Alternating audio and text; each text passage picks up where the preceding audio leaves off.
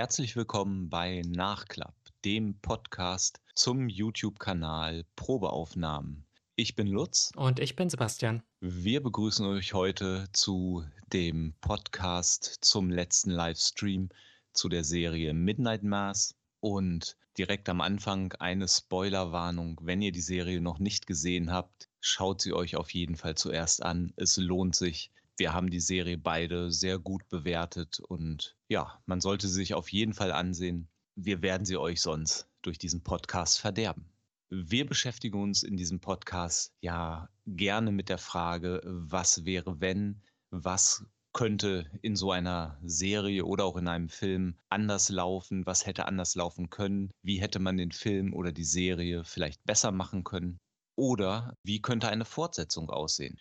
Und genau mit diesem Thema habe ich mich zuerst beschäftigt. Eine zweite Staffel von Midnight Mass. In dem Moment, wo ich diesen Satz ausspreche, läuft es mir schon kalt den Rücken runter. Ich hoffe, wir müssen so etwas niemals sehen. Trotzdem macht es ja Spaß, sich mal ein paar Gedanken dazu zu machen. Und deswegen meine erste Frage gleich an dich, Sebastian. Wie könntest du dir denn so eine zweite Staffel vorstellen? Gibt es da etwas, was du gerne sehen würdest, worauf du dich freuen würdest? Gibt es Sachen, die du unter keinen Umständen in so einer Fortsetzung sehen möchtest? Gute Frage. Tatsächlich würde ich sagen, sind ja erfolgreiche Fortsetzungen welche, die entweder in würdiger Art und Weise das Grundkonzept fortsetzen und daran gar nicht so viel ändern oder die es so anders machen, dass man es fast als eigenständige Serie bezeichnen kann. Leider passiert häufig etwas, dass nur ein bestimmter Aspekt verstärkt wird und das führt plötzlich zu einem Missverhältnis. Und das kann bei dieser Serie sehr schnell sehr schief gehen. Nämlich bin ich ja der Meinung, dass die Serie im Wesentlichen ein Genremix ist zwischen einer Dramaserie einerseits und Horrorelementen andererseits. Aber würde jetzt eine Nachfolgeserie dazu führen, dass zum Beispiel der Horror Aspekt überbetont wird und der Drama-Aspekt in den Hintergrund rückt, dann würde die Serie billig werden. Und würde es andersrum überbetont werden, hätte, würde es vielleicht auch seine Faszination verlieren, wenn es nur noch sozusagen eine, eine Podiumsdiskussion wäre ähm, von metaphysischen Überlegungen zu Mensch, Erde und Weltraum. Also glaube ich, dass dieser, dieser Mix, dem beizubehalten, schon wichtig wäre in einer Fortsetzung. Außerdem glaube ich, dass die Serie in besonderer Weise, und zwar an mehreren Stellen davon profitiert, dass sie ein isoliertes Szenario darstellt, eben durch diese Insel von Wasser umgeben und in welche Gefilde die Nachfolgeserie auch immer verlegt werden würde, müsste man wieder dieses isolierte Szenario herstellen. Ja, stimme ich dir im Grunde in allen Punkten zu. Das isolierte Szenario wird auch sehr schwierig. Das wirst du gleich sehen. Es wird auf jeden Fall Ortswechsel geben in meiner Version einer zweiten Staffel. Aber bevor wir dahin kommen, ich gebe dir jetzt mal ein paar Grundüberlegungen, die ich angestellt habe, bevor man überhaupt über den genauen Inhalt nachdenken kann, habe ich mich gefragt, okay, was übernehmen wir denn aus der ersten Staffel? Ganz wichtiger Punkt, welche Charaktere sollen denn wieder auftauchen, wenn überhaupt? Und wir haben da ja jetzt nicht so viel Auswahl. Es sind ja sehr viele gestorben. Und das bringt mich auch gleich zu dem ersten Punkt. Man kennt ja das Sprichwort, totgeglaubte leben länger. Es wäre verheerend, wenn man Charaktere jetzt wieder auferstehen lässt, die eindeutig gestorben sind in der ersten Staffel. Also alle, von denen wir wissen, dass sie tot sind, bleiben in meiner zweiten Staffel auch tot. Und selbst der Engel, von dem wir es nicht so genau wissen, auch da gehen wir davon aus, dass er es nicht ans rettende Ufer geschafft hat, dass er gestorben ist. Und damit bleiben im Grunde nur zwei Charaktere. Warren, der Bruder von Riley, und Lisa, die am Anfang der Serie im Rollstuhl saß und dann wieder gehen konnte. Beide überleben ja in diesem kleinen Ruderboot und die beiden sind dann auch die Hauptcharaktere einer möglichen zweiten Staffel. Und dann kommen wir zu einer kleinen Veränderung, die ich vornehmen muss, die aber weitreichende Folgen hat. Die erste Staffel, wie ihr euch erinnert, endet ja damit, die letzten Worte, die da gesprochen werden, sind Lisas Worte, die sagt, ich kann meine Beine nicht mehr spüren. Wenn die Staffel, die erste Staffel eigenständig bleibt, super Ende. Es deutet darauf hin, dass diese Wirkung des Bluts langsam nachlässt oder auch schon nachgelassen hat, dass das eben nicht ewig ist. Ich würde die erste Staffel aber so enden lassen, dass Lisa noch im Vollbesitz ihrer Beine ist und noch gehen kann. Allerdings für die zweite Staffel wissen wir, dass das nicht unbedingt immer so sein muss dieses Nachlassen der Wirkung, das ist etwas, was Lisa langsam spürt. Zum Beispiel, weiß ich nicht, tritt sie irgendwann barfuß in eine Reißzwecke und merkt es nicht. Sie kann aber trotzdem noch gehen. Und so langsam beschleicht sie der Verdacht, oh Mensch, die Wirkung lässt nach, also ich werde irgendwann wieder im Rollstuhl sitzen. Und das ist Lisas große Motivation. Das ist der ganze Antrieb, der sie durch diese zweite Staffel bringt. Die Vorstellung, wieder im Rollstuhl zu sein, ist für sie so schrecklich, dass sie irgendetwas tun muss. Sie könnte zum Beispiel aus Verzweiflung versuchen, Tierblut zu trinken, weil sie denkt, vielleicht hat das so eine Wirkung. Aber sie merkt, all das funktioniert nicht so richtig. Das Einzige, was ihr geholfen hat, ist das Blut dieses Vampirs. Jetzt habe ich Vampir gesagt. Verdammt. ich wollte es extra verhindern. Ich wollte es extra nicht machen, aber gut. Mhm. Und dann hat man Warren zum Beispiel als Gegenpol. Also die beiden sind die einzigen Überlebenden dieser Katastrophe, die sind traumatisiert. Nachdem sie da gerettet werden auf, aus dem Boot, werden sie vielleicht getrennt und sind dann erstmal an unterschiedlichen Orten. Einer von beiden hat die komplette Familie da verloren und hat keine anderen Verwandten und landet vielleicht in irgendeinem Heim. Der andere ist bei Verwandten irgendwo, aber die Erinnerung an das, was da geschehen ist, lässt sie nicht los und sie nehmen wieder Kontakt zueinander auf und wollen nochmal zurückkehren zu der Insel. Auf dieser Insel, das könnte dann so die zweite Folge sein zum Beispiel, ähm, auf der Insel schauen sie sich um, schauen sich die Kirche an, Lisa, wie gesagt, angetrieben von dem, ich muss mehr herausfinden, was da war. Und dann finden sie Aufzeichnungen von Pater Paul. Der hat nämlich, wir haben ja diese Rückblenden in der ersten Staffel, wo er das Erlebte Gott beichtet sozusagen. Er hat aber auch schriftlich Sachen niedergelegt. Warum? Er war ja der Überzeugung, dass da ein neues, wie sagt man denn auf Deutsch, Covenant ein neues Bündnis mit Gott geschlossen wird. Nach dem Alten Testament, das Neue Testament und jetzt eben diese Sache. Er schreibt das auf, er schreibt sozusagen ein neues Evangelium, eine neue frohe Botschaft. So könnte zum Beispiel auch eine Folge heißen, das Evangelium nach John oder so ähnlich. Oder Paul Hill, so hieß er. Hm. Das Evangelium nach Paul Hill oder so. Besser als das Evangelium nach Benny Hill. Ja. Die Musik könnte man vielleicht auch benutzen. Ja, ja, genau. Aber gut, zurück zur zweiten Staffel. Sie finden also diese Aufzeichnungen, erfahren, wo er diesen Engel getroffen hat, wo er gerettet wurde. Und für Lisa steht fest, ich muss dahin. Also äh, das war die Straße nach Damaskus, glaube ich, da irgendwo. Ich muss das finden. Das ist das Einzige, was mich davon abbringt, was verhindern kann, dass ich wieder im Rollstuhl lande. Natürlich können Sie als Jugendliche da nicht einfach so hinfliegen. Sie haben nicht das Geld und so weiter. Also müssen Sie sich an jemand anders wenden. An einen Priester. mhm. Und ich äh, verlasse jetzt mal diese, diesen Erzählstrang, so dann passiert das, dann passiert das und so weiter und so weiter. Sachen, die in dieser zweiten Staffel dann noch vorkommen könnten. Zum einen haben sie nicht nur dann mit einem Priester zu tun, der ihnen hilft, aus welchen Motiven auch immer, sondern das Wissen über diese Ereignisse, was da auf der Insel passiert ist, hat sich trotzdem irgendwie rumgesprochen. Natürlich, die haben versucht, das alles abzuschotten, aber es hat sich rumgesprochen und es gibt Anhänger von Paul Hill und diesem Engel, die auch davon überzeugt sind, dass da etwas ganz Besonderes passiert, ein neues Bündnis mit Gott etc. Das heißt, da hätte man dann auch noch eine Partei, äh, eine, eine Gruppierung, die auch daran Interesse hat, herauszufinden, ob da eventuell noch mehr Engel irgendwo sein könnten. Es wird also eine Schatzjagd. Ja, ja, ja, vielleicht.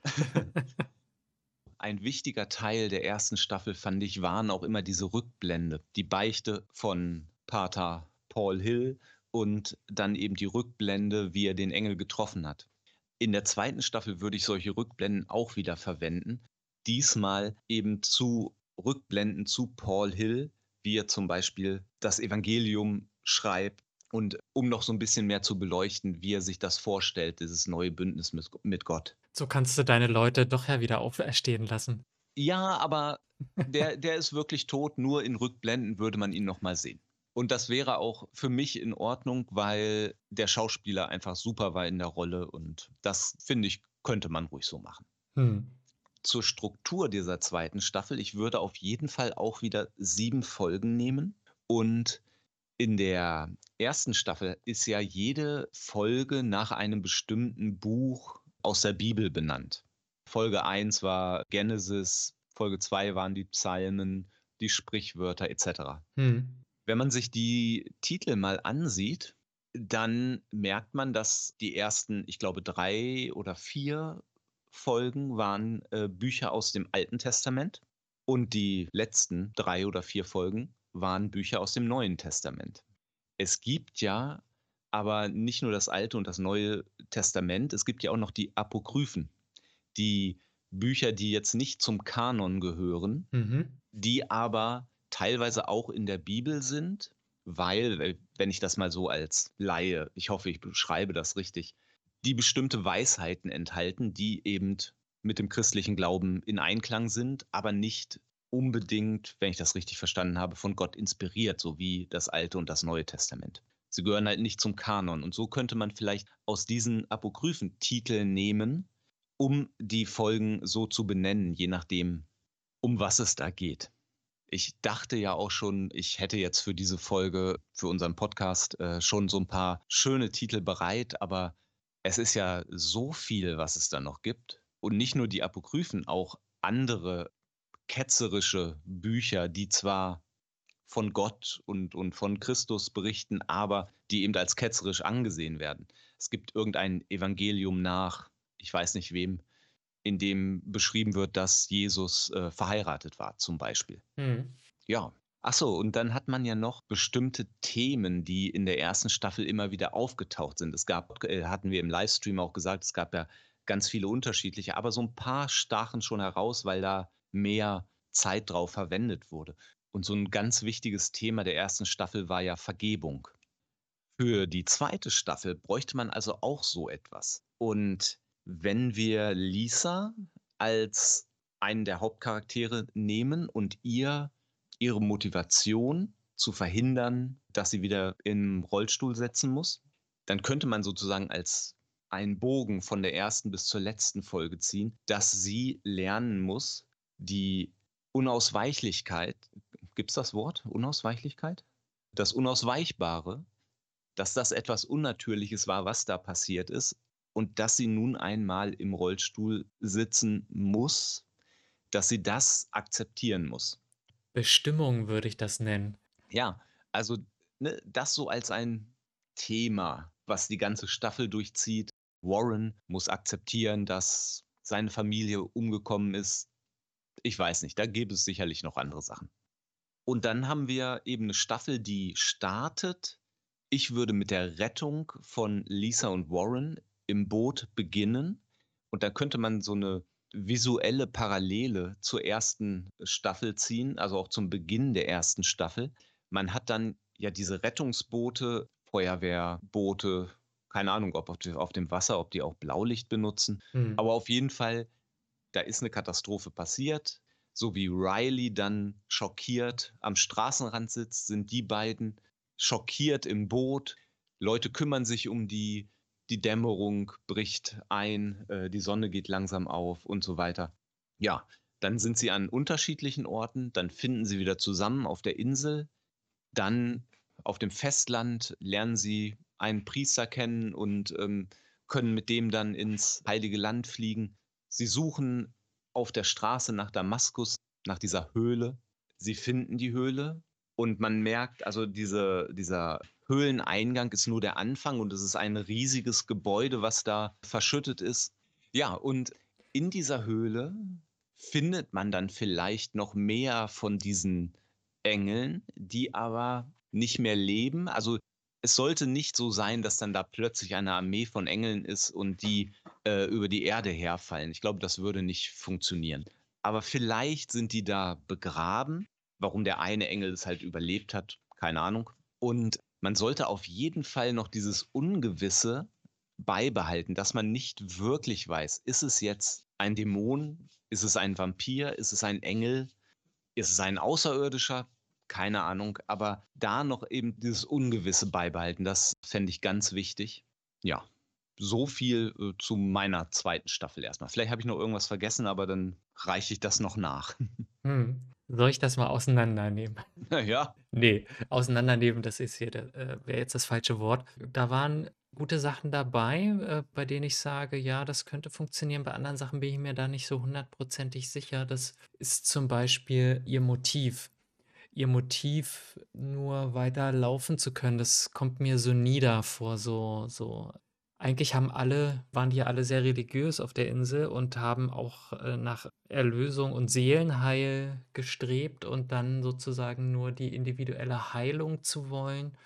Da wäre mir ein anderes Motiv lieber, also eher äh, so im Sinne von nach Antworten suchen oder irgend so mhm. etwas in der Richtung oder einfach nach Erkenntnis, nach Verstehen, was da passiert ist, äh, warum das mit ihr passiert ist. Genauso wie die Frage, warum hat es gerade mich getroffen, dass ich im Rollstuhl landete, könnte, man genauso, könnte sie ja genauso ergriffen sein von der Frage, warum ist denn das mit diesem Wesen passiert und mit Monsignore Pruitt, der zum jungen äh, Priester Paul Hill wird das zieht eventuell mehr, wenn es eine religiöse Komponente hat, als wenn es nur so eine rein weltliche hätte. Denn alles, was den Leuten Gutes widerfahren ist in der ersten Staffel, war nichts, was sie angestrebt haben, sondern das ist ihnen durch andere beigebracht worden. Durch die Beimischung des Bluts vom Engel-Vampir, wovon sie ja alle nichts wussten, sind sie ja sozusagen Nutznießer von etwas geworden, das sie nicht selber angestrebt haben, sondern das hatten sie ja alles hingenommen, ihr Alter, ihre Krankheit,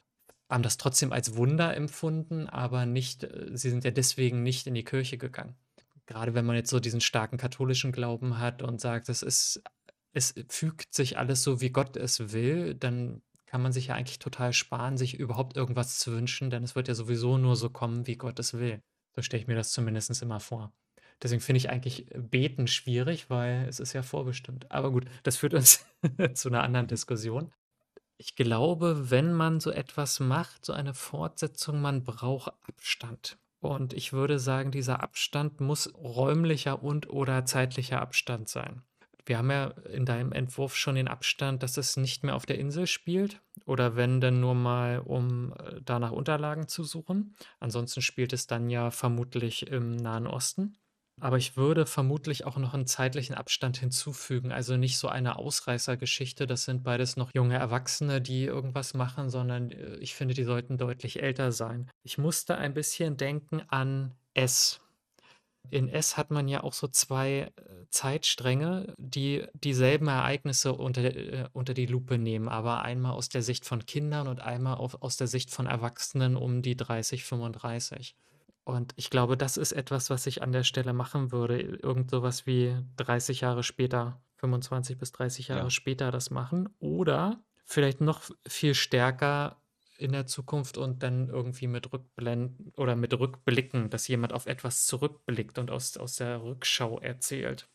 Wie die Evangelien ja auch alle aus der Rückschau erzählt werden, denn sie sind ja nie aufgezeichnet worden zu der Zeit, als das passierte, sondern ähm, mindestens, ich weiß nicht, 30 bis 50 Jahre später durch Zeitzeugen oder durch welche, die nur von Zeitzeugen davon gehört haben. Das heißt, wenn man diese Distanz einführt und dadurch dieses Vage hinzukommt, dann hat man vielleicht auch mehr Gestaltungsmöglichkeiten, mit dem zu spielen, was wirklich passiert ist und woran oder was die Leute denken, was passiert ist.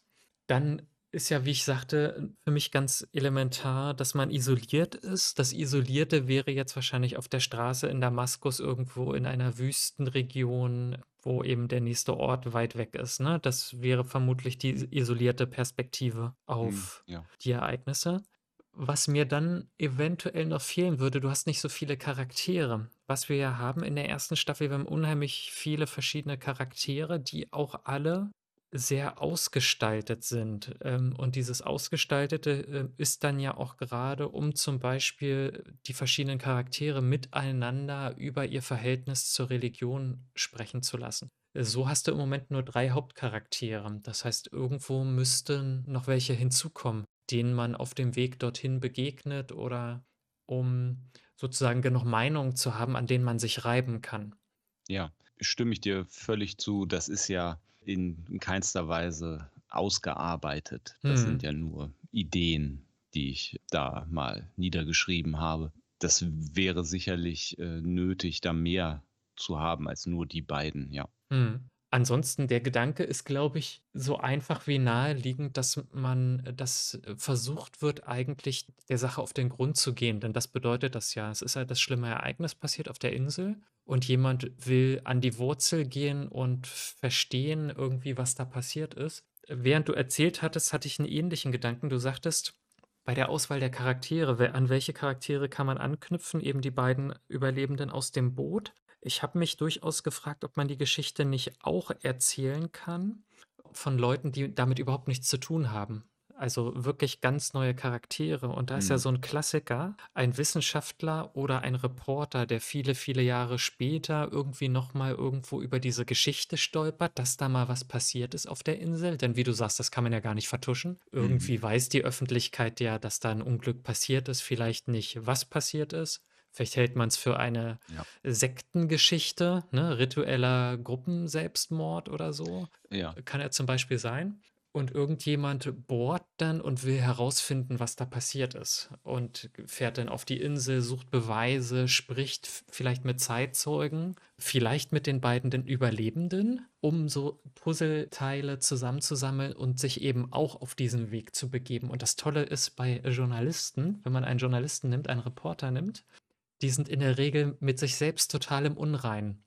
Und so jemand kann eben ähnlich wie der Hauptdarsteller Riley ein gebrochener Charakter sein, der auch sein Verhältnis zu Gott auslotet und ja. vielleicht neu definieren muss. Mhm. Das war noch ein Gedanke, den ich hatte.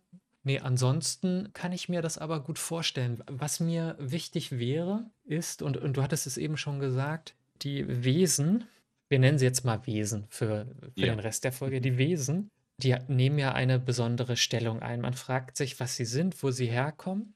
Ich hatte noch so einen Gedanken im Nachgang zu unserem Stream und der drehte sich um die Frage, wie die Menschen eigentlich in der Serie über das Wesen gedacht haben. Und klar, sie haben etwas Bestimmtes damit assoziiert, aber worauf ich hinaus will, ist, eigentlich ist dieses Wesen wie ein na gut, das passt nicht ganz, aber an vielen Stellen verhält es sich einfach wie ein wildes Tier, das eigentlich durch jemand anderen gesteuert wird, nämlich durch Pater Paul Hill, denn der legt ja eigentlich fest, was passiert. Er entscheidet, er will mit dem Wesen etwas Gutes tun für seine Gemeinde, will es mitnehmen, versteckt es dort, nimmt das Blut des Wesens, um seine Gemeinde zu, zu behandeln. Ähm, das heißt, er ist ja eigentlich der handelnde Charakter und er ist der Charakter, den man unter den Vorzeichen gut oder böse sehen kann. Das kann man aber nicht bei diesem Wesen. Das Wesen hat eher etwas von einem wilden Tier, eher sowas wie ein großer mhm. Hund, den der Pater eigentlich mitbringt und der eben einfach seinen Instinkten folgt und das völlig wertneutral. Nicht grausam, nicht irgendwie, sondern er tut nur das, was er muss, um zu überleben. Frisst am Anfang oder ernährt sich am Anfang von Tieren, solange bis die Tiere nicht mehr da sind, um dann erst sich an die Schwächsten der Gemeinschaft zu widmen und mhm. es ja lange hinauszuzögern, einfach ein Massaker zu verüben. Genau das macht der Vampir ja nicht. Ja. Was nicht so ganz zu dieser Vorstellung passt, ist, dass er sich einspannen oder in den Karren spannen lässt, sozusagen als religiöse Figur mit, mit dem Outfit eines Priesters auch noch aufzutreten und so etwas. Aber ansonsten ist das so eine völlig wertneutrale Figur äh, und alle Projektionen darauf sind immer menschengemacht ne? und äh, resultieren aus der Sichtweise der menschlichen Charaktere auf diese Figur. Das heißt, das ist ja eigentlich das Entscheidende. Wie sehen Außenstehende, was sie da was sie da vor sich haben. Man muss nicht den Vampir beschreiben, man beschreibt die Menschen bei dem, was sie denken, was sie sehen. Und das ist, finde ich, ja den besonderen Kunstgriff. Und das müsste man irgendwie auch beibehalten, was auch immer dann die Spekulation ist. Die Spekulation kann ja durchaus, und, und das kann ich mir für eine zweite Staffel vorstellen, die Spekulation kann ja sein, Vater Paul Hill hat sich geirrt. Es ist ein religiöses Wesen. Es ist immer noch kein Vampir, es ist ein religiöses Wesen, aber es ist kein Engel, sondern es ist ein Dämon vom Teufel entsandt. Ja. In der Rückschau, ne? Und dann kann man sich daran abarbeiten, an der Bibel des, äh, des Satans oder irgendwelche äh, Geschichten, um vielleicht genauso falsch zu liegen, weil es eigentlich ein Alien ist. Aber es muss darum gehen, äh, was, was die Menschen eigentlich darauf projizieren und interpretieren. Mhm. Genau. Mehr habe ich ja. dazu eigentlich. das klang jetzt irgendwie negativ, aber ähm, ich, so meine ich das eigentlich gar nicht. Äh, ich fand äh, deinen Entwurf schon auf jeden Fall praktikabel und er würde auch viele Probleme vermeiden, ähm, weil er, wir hatten ja schon angesprochen, was alles was man alles falsch machen kann, wenn man Fortsetzungen macht. Und vielleicht kannst du ja auch noch mal sagen, was sind so Dinge, die, bei, bei, die dir durch den Kopf gingen als Negativbeispiele, die du versucht hast, in deinem Entwurf zu vermeiden? Hm, ja, also ganz am Anfang hatte ich es ja schon gesagt, wenn jetzt Charaktere wieder auferstehen oder beziehungsweise anscheinend doch nicht gestorben sind, von denen wir das aber angenommen haben, zum Beispiel der Sheriff, der, ähm, es gibt ja auf dieser Insel am Ende dieser Nacht oder am Ende dieses Morgens, wenn die Sonne aufgegangen ist, nur noch ganz wenige Leichen. Hm. Denn die meisten sind ja verbrannt. Das stimmt. Aber der Sheriff ist zum Beispiel so jemand und auch die Ärztin Dr. Gunning, die wird man da ja finden. Und hm, gerade beim Sheriff würde es sich anbieten, er hat da diesen Bauchschuss bekommen und ähm, fällt dann beim Gebet zur Seite über da könnte man dann, dann das dann so hinbiegen, dass eben dann ein ja, Rettungskräfte an, auf die Insel kommen und sie merken, oh, da ist noch ein Puls und dann können sie ihn doch retten und so hm. kann er dann in der zweiten Staffel mitspielen. Hm. Fände ich ganz schwach. Sollte man vermeiden. Wenn dir eine Folge zeigt, so hier, der ist gestorben, dann sollte er auch tot bleiben. Passt übrigens ja auch zu de zum Thema der, der Serie. den Tod akzeptieren. Genau. Ich finde gut, dass du den äh, Sheriff gerade ansprichst. Das ist nämlich ja. einer der beiden Hauptpunkte, die ich mir heute noch mit reingenommen habe. Der Sheriff ist für mich ein Charakter. Ich würde nicht vieles an der ersten Staffel ändern, aber den Sheriff würde ich ändern. Aber anders, als du jetzt vielleicht denkst. Und zwar unter religiösen Gesichtspunkten. Woher willst du denn wissen, was ich denke? Doch, ich weiß es, ich weiß es. ähm, unter religiösen Gesichtspunkten. Es war schon irgendwie naheliegend, auch den Katholizismus gegen eine andere Religion abzugrenzen um zum einen auch zu zeigen, was man da für eine eingeschworene Gemeinschaft ist und ähm, auch die Vorstellung, die's, die man dort hat, gegen irgendwas abzugrenzen. Aber ich habe genau das Gefühl, dass das an der Stelle hinkte. An der Stelle war es die falsche Religion, die man sich ausgesucht hat. Warum? Weil der, der Islam genauso wie das Judentum als die großen monotheistischen Religionen eigentlich alle zugleich funktionieren. Sie haben alle eine Vorstellung von Himmel und Hölle. Sie haben nur einen Gott. Sie kennen alle Engel. Sie, ähm, sie haben ähnliche Moralvorstellungen, die sich nachher anders ausgeprägt haben, aber ne, mit den Geboten und ähnlichem. Und ich glaube, dass äh, den Islam oder einen Juden zu nehmen, wäre genauso falsch gewesen, sind, ist nicht die, die richtige Kontrastreligion dazu. Was man eigentlich hätte nehmen müssen, wäre entweder eine fernöstliche Religion, also einen Asiaten, einen Buddhisten oder ähnliches, oder was mir viel, viel besser gefallen hätte, weil das noch das größere Kontrastprogramm ist, wäre ein Ureinwohner. Dort ein Native American, der mit seinem Naturglauben dem gegenübersteht, diesen, mhm. diesen religiösen Vorstellungen. Ja. Was hältst du von der Idee? Ich überlege jetzt so lange, weil es auch schon so klischeehaft ist, so den, den Sheriff, der ja von den Ureinwohnern abstammt. Hm. Da, da, da kommen halt auch gleich ganz viele Klischee-Vorstellungen in einem hoch, wie das schiefgehen könnte. Hm. Aber an sich stimmt schon so als Kontrast. Mhm. Also mit Klischees hatte man ja auch bei dem äh, Moslem zu kämpfen, mit den Geschichten, äh, dass er gleich von den Terroristen gehalten wird, bloß aufgrund seiner Religion und.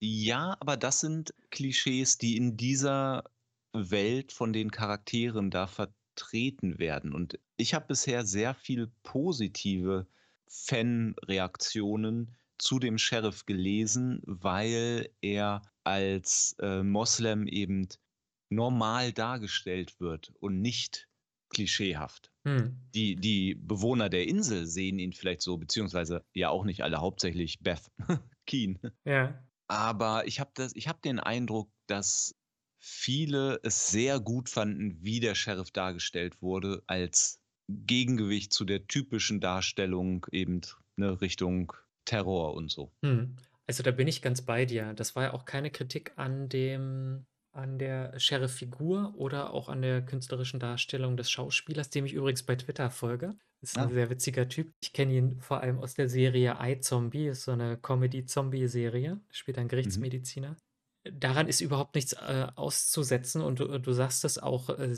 sie schaffen es, einen Moslem einzuführen, ohne dass er zu sehr klischeehaft wirkt. Ich habe nur das Gefühl, dass die Religion des Islams die falsche mhm. ist, auf die man, auf die die Wahl traf quasi. Wie ja. man es umgesetzt hat, war nicht verkehrt, aber mir dann immer zugleich, wenn es gerade um diese Diskussionen ging, hm, was, was nun, äh, gerade wenn die beiden aneinander geraten, der Beth Keen und der Sheriff, und es dann eigentlich um Fragestellungen geht, die beide Religionen sowieso gleich beantworten. Das war, fand hm. ich irgendwie so witzlos, so nutzlos. Hm. Wenn du aber jemanden hast mit einer Naturreligion, der sieht die Dinge ganz anders und der bewertet die Dinge auch ganz anders. Das würde auch gut ähm, zu der letzten Ansprache von Aaron Green passen, die ja sagt, ne, we are Stardust. Hm. Wir sind Sternstaub. Äh, Teile des, Teil des Universums und das gesamte Universum ist Gott sozusagen. Ja, das wäre näher an so einer Vorstellung, genau. Hm. Außerdem musste ich auch so ein bisschen daran denken, an das Walrus und der Zimmermann.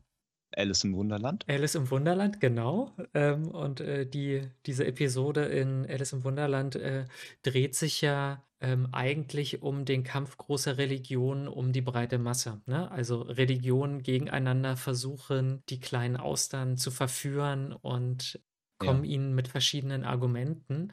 Und da hat man ja auch nicht zwei große monotheistische Religionen gegeneinander gestellt, sondern den Zimmermann, der eben für das Christentum steht, und das Walross, vor allem, weil es so korpulent ist, ähm, für den Buddhismus steht. Ich muss sagen, ich habe gerade gar keine Vorstellung mehr davon, wie diese Episode abläuft. Dann empfehle ich das nochmal bei YouTube nachzuschauen. Okay. Also das ist auch schon sehr gut in dem, äh, in dem Zeichentrickfilm gemacht. Mhm. Gut.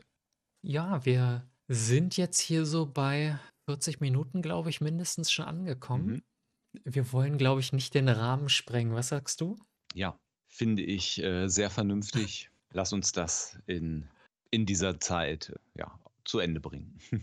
Genau, dann sind wir auch am Ende dieser heutigen Podcast-Folge. Äh, schreibt uns gern eure eigenen Ideen, äh, wenn ihr welche während des Zuhörens oder Schauens des Streams hattet. Ähm, solltet ihr doch diesen Podcast gehört haben, ohne den Stream geschaut zu haben, holt das dringend nach. Das passt gut zusammen und dann erklären sich bestimmt auch die ein oder anderen Kommentare und abonniert uns natürlich äh, so kleine kan Kanäle wie unser Leben davon, dass sie eben auch abonniert werden.